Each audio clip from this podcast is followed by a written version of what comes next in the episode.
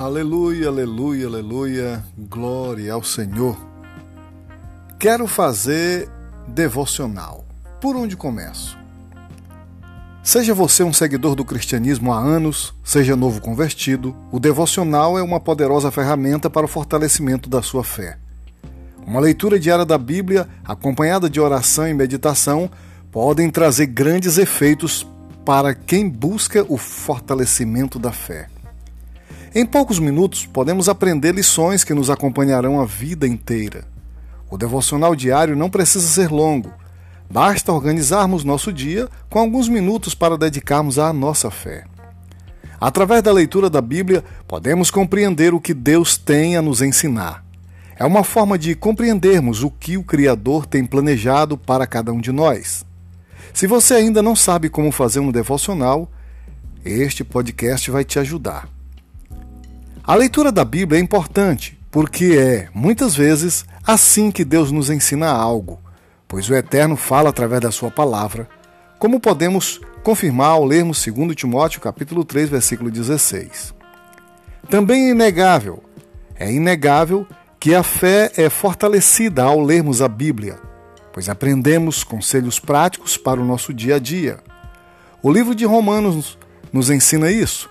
No capítulo 10, versículo 17, em João 5,39, diz que é com a leitura da palavra de Deus que obtemos conhecimento de Deus. Não apenas sobre quem é Deus, mas também sobre o que ele pode nos ensinar para com as como fazer devocional.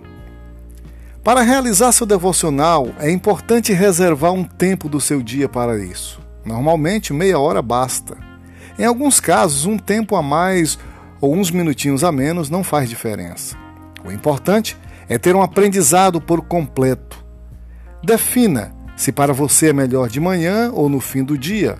Escolha um momento em que você tenha foco total. Ao iniciar uma leitura bíblica, escolha um trecho aleatório ou sequencial. O ideal é que você leia uma sequência todos os dias. Por exemplo, comece a ler o livro de Provérbios. Cada dia leia um capítulo. Medite sobre o que foi lido e faça uma oração. Você também pode ouvir uma música cristã pré-selecionada. Algumas pessoas preferem fazer devocionais independentes, ou seja, cada dia um livro, um capítulo diferente. Para fazer isso, o ideal é que o leitor tenha um pouco mais de experiência para saber onde pode encontrar textos úteis para devocionais.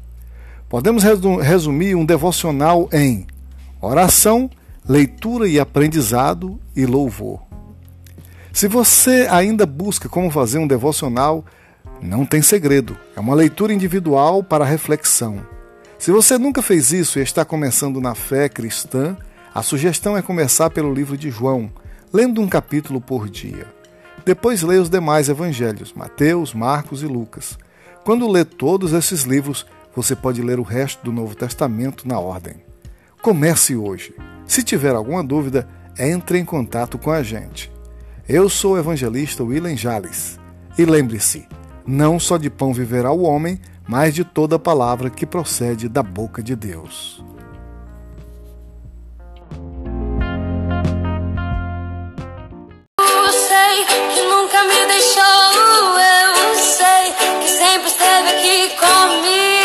Você que esteve sempre comigo, aqui é o DJ William Jales, evangelista. E lembrando que vem aí 12 dias para atualizar sua vida. Como ser relevante em um mundo de constantes mudanças. Baseado aí na obra de Tiago Brunet. Você não pode deixar de participar conosco aqui na Eterna 1 FM. E aí, você está preparado para atualizar sua vida? Em um mundo de constantes e profundas mudanças, como ser um líder relevante se não há como identificar os padrões corretos? Neste podcast, vamos fazer uma programação especial, viu? Explorando aí as 12 chaves de Tiago Brunet. Essas 12 chaves que vão nos atualizar. Vai atualizar a sua vida e a minha e também prover aí profundas reflexões sobre uma liderança que faça diferença e que está ao seu alcance, trazendo aí instigantes metáforas entre o nosso dia e a atualização do sistema operacional de um smartphone. O autor nos mostra que para baixarmos nossos aplicativos, habilidades em nosso sistema mente, devemos ter bateria o suficiente, inteligência emocional, espaço na memória, apagar o velho e dar espaço ao novo e estar conectados a uma boa rede de dados. Rede de infinita, é, rede infinita de conhecimento e informações, a sabedoria. Tiago Brunet nos fornece ideias assertivas para uma vida atualizada e para uma liderança impactante não vamos nos deter, já que fomos projetados para fazer proezas. Nossa vida pode seguir crescendo, podemos ser influência positiva para muita gente, porque Deus nos deu habilidade e oportunidade para fazê-lo. A partir de agora, você tem 12 dias para atualizar sua vida e desenvolver todo o seu potencial juntamente comigo aqui nos estúdios da Eterna 1 FM.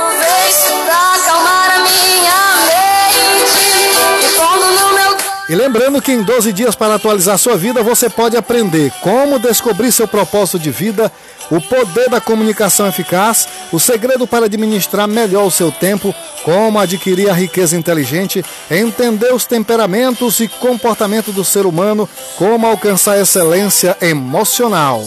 Prepare-se aí, viu? 12 dias para atualizar sua vida um, é, 12 episódios inéditos, juntamente comigo aqui no Spotify, gravado nos estúdios da Eterna 1 FM. Vem comigo, você é o meu convidado especial.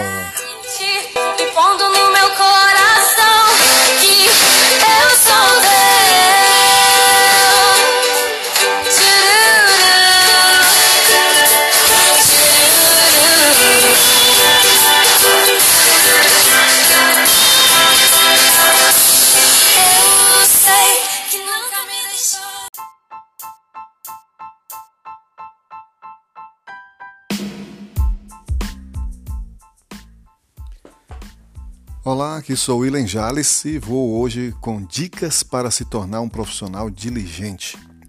Pessoas que praticam essa virtude conquistam grau de excelência em suas atividades. Por isso, seja diligente. Dicas para se tornar um profissional diligente é o tema do nosso podcast de hoje. O funcionário dotado de diligência ele é focado no resultado. De acordo com o dicionário, Diligência significa zelo, interesse ou cuidado aplicado na execução de uma tarefa, presteza em fazer alguma coisa. A importância dessa virtude também pode ser encontrada em várias frases no livro de Provérbios da Bíblia. Veja algumas delas. Os planos do diligente levam à vantagem certa. Provérbios 21, 5. O diligente será soberano, enquanto os negligentes se tornarão escravo. Provérbios 12, 24. Viste a um homem diligente na sua obra, perante reis será posto, não será posto perante os de baixa sorte. Provérbios 22, 29.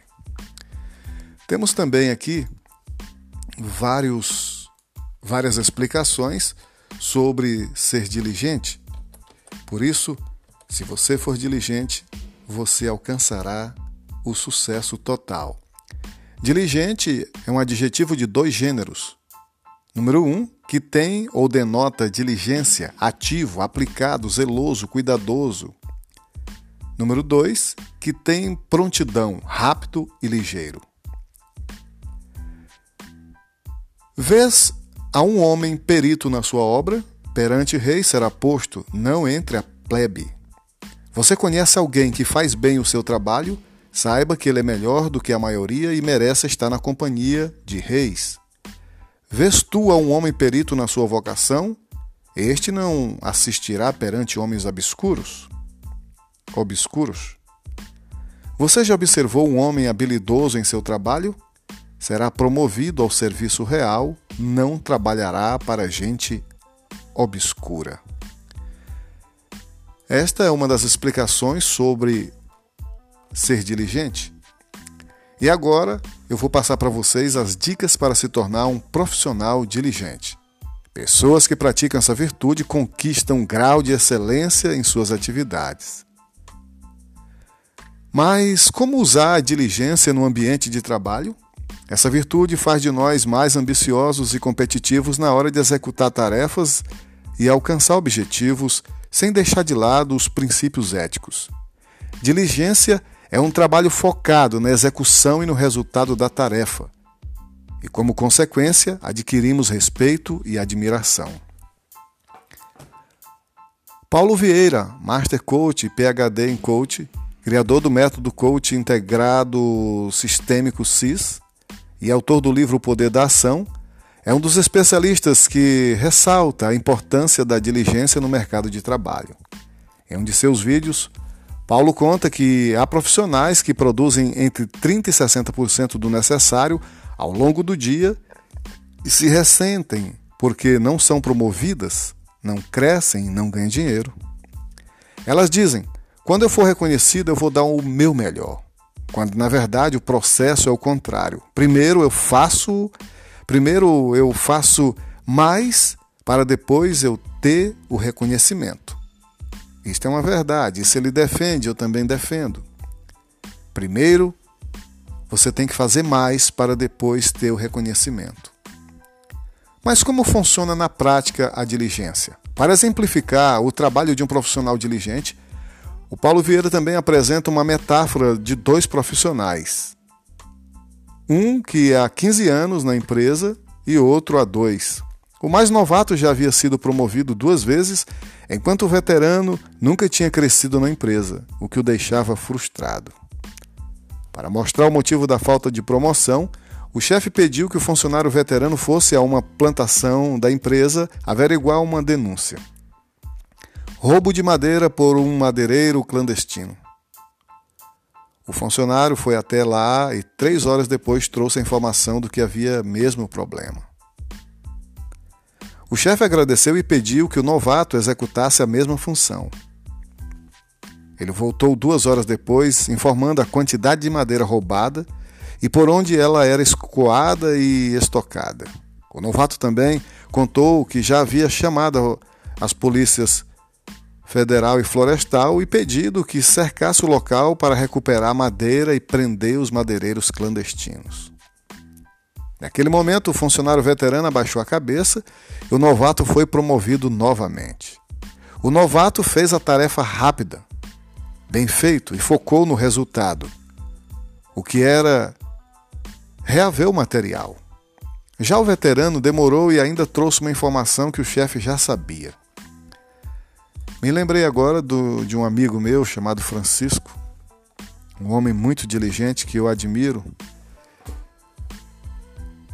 E ele gosta muito de um versículo que fala: Assim também vós, depois de haver desfeito Quanto vos foi ordenado, dizei: somos inúteis, porque fizemos apenas o que devíamos fazer. Esse veterano, na verdade, ele foi inútil, ele só fez o que devia fazer. Só fez o que o patrão já sabia. Mas o outro não, o outro foi mais diligente, o outro foi além. O versículo continua na tradução na linguagem de hoje: Assim deve ser com vocês. Depois de fazerem tudo que foi mandado, digam: Somos empregados que não vale nada porque fizemos somente o, nosso dever. Assim também vós, depois de haver desfeito tudo que vos foi ordenado, dizeis: Somos servos inúteis, fizemos o que devíamos fazer. Meu amigo,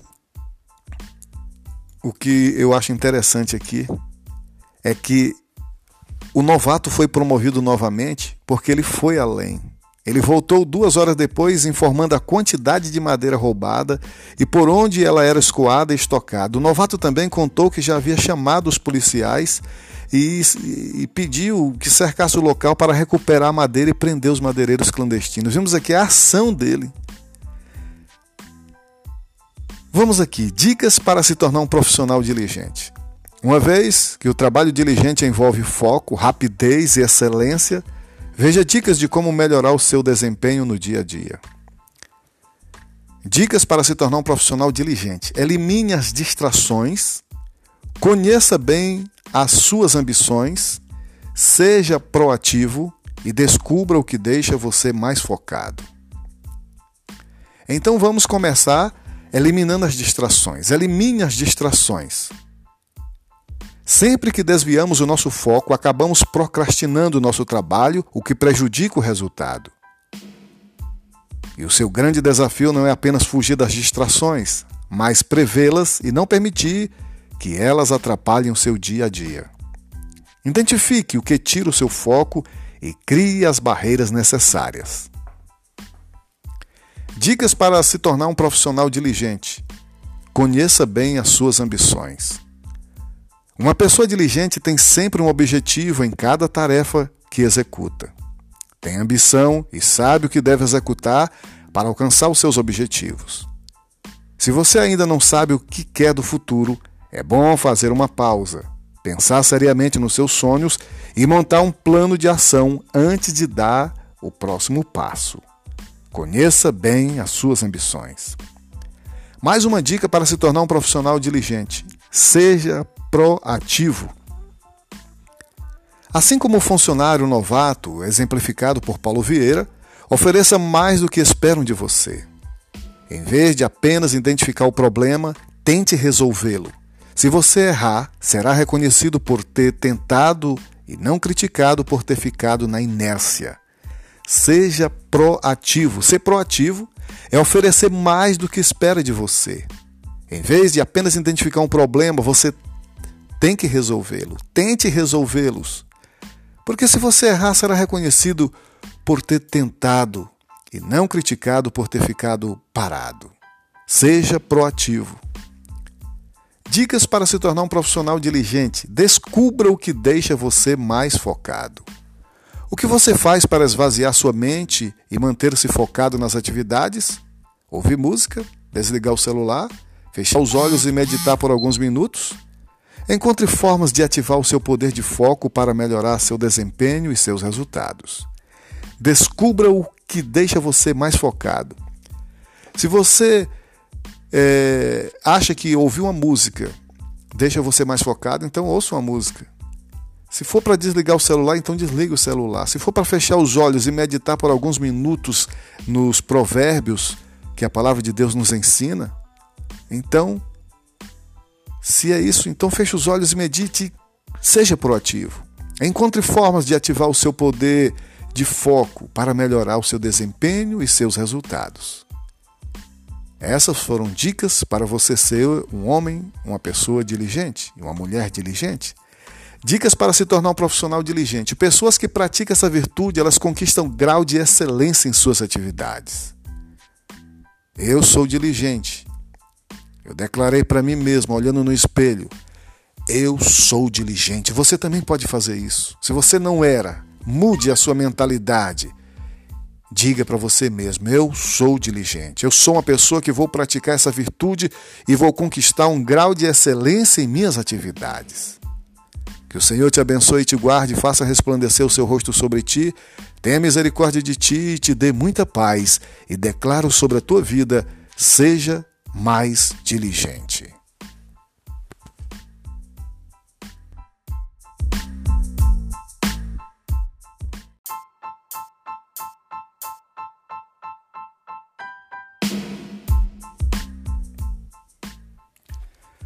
Olá, bem-vindo de volta. Eu sou Ilen Jales e vamos em mais um devocional de hoje. A proteção de Deus está sobre você. Lembre-se sempre disto. O Senhor é bom, um refúgio em tempos de angústia. Ele protege os que nele confiam. Naum, capítulo 1, versículo 7. Momentos difíceis serão inevitáveis na nossa vida em alguns casos, essas situações podem nos angustiar ou até nos paralisar momentaneamente. É em meio a esta pressão que devemos levantar os nossos olhos para o alto, trazer à nossa memória todas as coisas que Deus já fez em nossas vidas e louvá-lo em meio à angústia. Grite bem alto: Deus é bom o tempo todo. Deus é bom o tempo todo. Grite bem alto: Deus é bom o tempo todo. Pode parecer loucura, mas é nos momentos difíceis que Ele quer ouvir o nosso louvor. São nessas situações que Deus espera que confiemos nele. Sua palavra nos alimenta, seu amor nos acolhe e seu poder nos protege até mesmo de coisas que não sabemos. Em momentos obscuros como esse, devemos nos reconciliar com Deus, buscá-lo e receber seu abraço protetor. Não esqueça, o Senhor protege os que confiam nele. O Senhor é bom, um refúgio em tempos de angústia, ele protege os que nele confiam. Recebendo a proteção de Deus. É difícil, mas procure louvá-lo com sua boca e com a sua mente. Afirme para si que confia em Deus. Ore a, a Deus pedindo a sua cobertura, afirmando a sua confiança nele. Fortaleça a sua fé lendo a palavra de Deus através da Bíblia. Através da sua palavra, Deus fala conosco e nos orienta nos momentos em que não parece haver saída. Compartilhe com irmãos mais experientes na fé sobre a sua angústia e peça que orem por você. A comunhão é importante na alegria, mas também é essencial nesses momentos. Receba a proteção de Deus. A proteção de Deus está sobre você. O Senhor é bom, Ele é um refúgio em tempos de angústia. Ele protege os que nele confiam. Oremos juntos. Pai Celestial, em nome de Jesus, eu quero te agradecer porque acima de tudo, Pai, o Senhor é bom. O Senhor é um refúgio em tempo de angústia. O Senhor nos protege e protege todos os que confiam em Ti. Senhor Deus, passo por um momento em que meu coração aperta. Mesmo abalado, olho para o que o Senhor já fez na minha vida e vejo quão grandes coisas o Senhor tem feito. Quantas bênçãos recebi e não há como não reconhecer o seu favor e seu cuidado. Em ti toda aflição é passageira e não há trevas que resistam à sua luz. Por isso, confio em ti e sinto segurança de entregar meu coração em suas mãos. Pai, obrigado pela sua bondade e por me acolher com seu amor. O Senhor é bom o tempo todo. Agradeço por tudo que o Senhor já fez e fará pela minha vida pela vida dos meus amigos e amigas. Em nome de Jesus eu oro, em nome de Jesus eu te agradeço, em nome de Jesus eu creio e não duvido. Amém, amém e amém.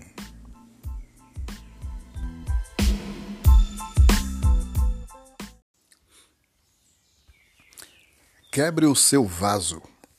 Há um hino que diz assim: O choro pode durar uma noite, mas a alegria vem pela manhã bem cedo. Jesus disse também que bem-aventurados são os que choram, porque eles serão consolados. Conhecemos a história da mulher pecadora que chorou aos pés de Jesus. Nós não sabemos os detalhes da sua situação, nem por que ela decidiu viver da maneira como vivia. Na verdade, não temos o direito de julgá-la.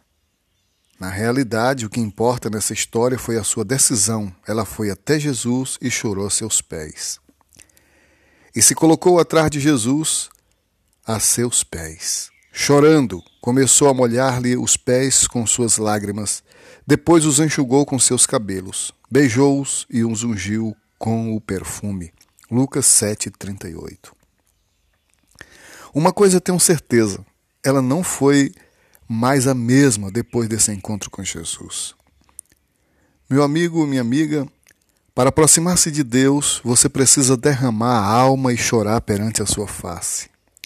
Eu te convido a orar comigo agora, por favor. Ore comigo. Querido Senhor Jesus, eu venho a Ti para te pedir ajuda. Te peço perdão pelas minhas falhas. O Senhor tem visto as minhas lágrimas e eu quero que o meu coração e meu pensamento sejam transformados hoje em teu nome eu declaro autoridade sobre os meus pensamentos negativos.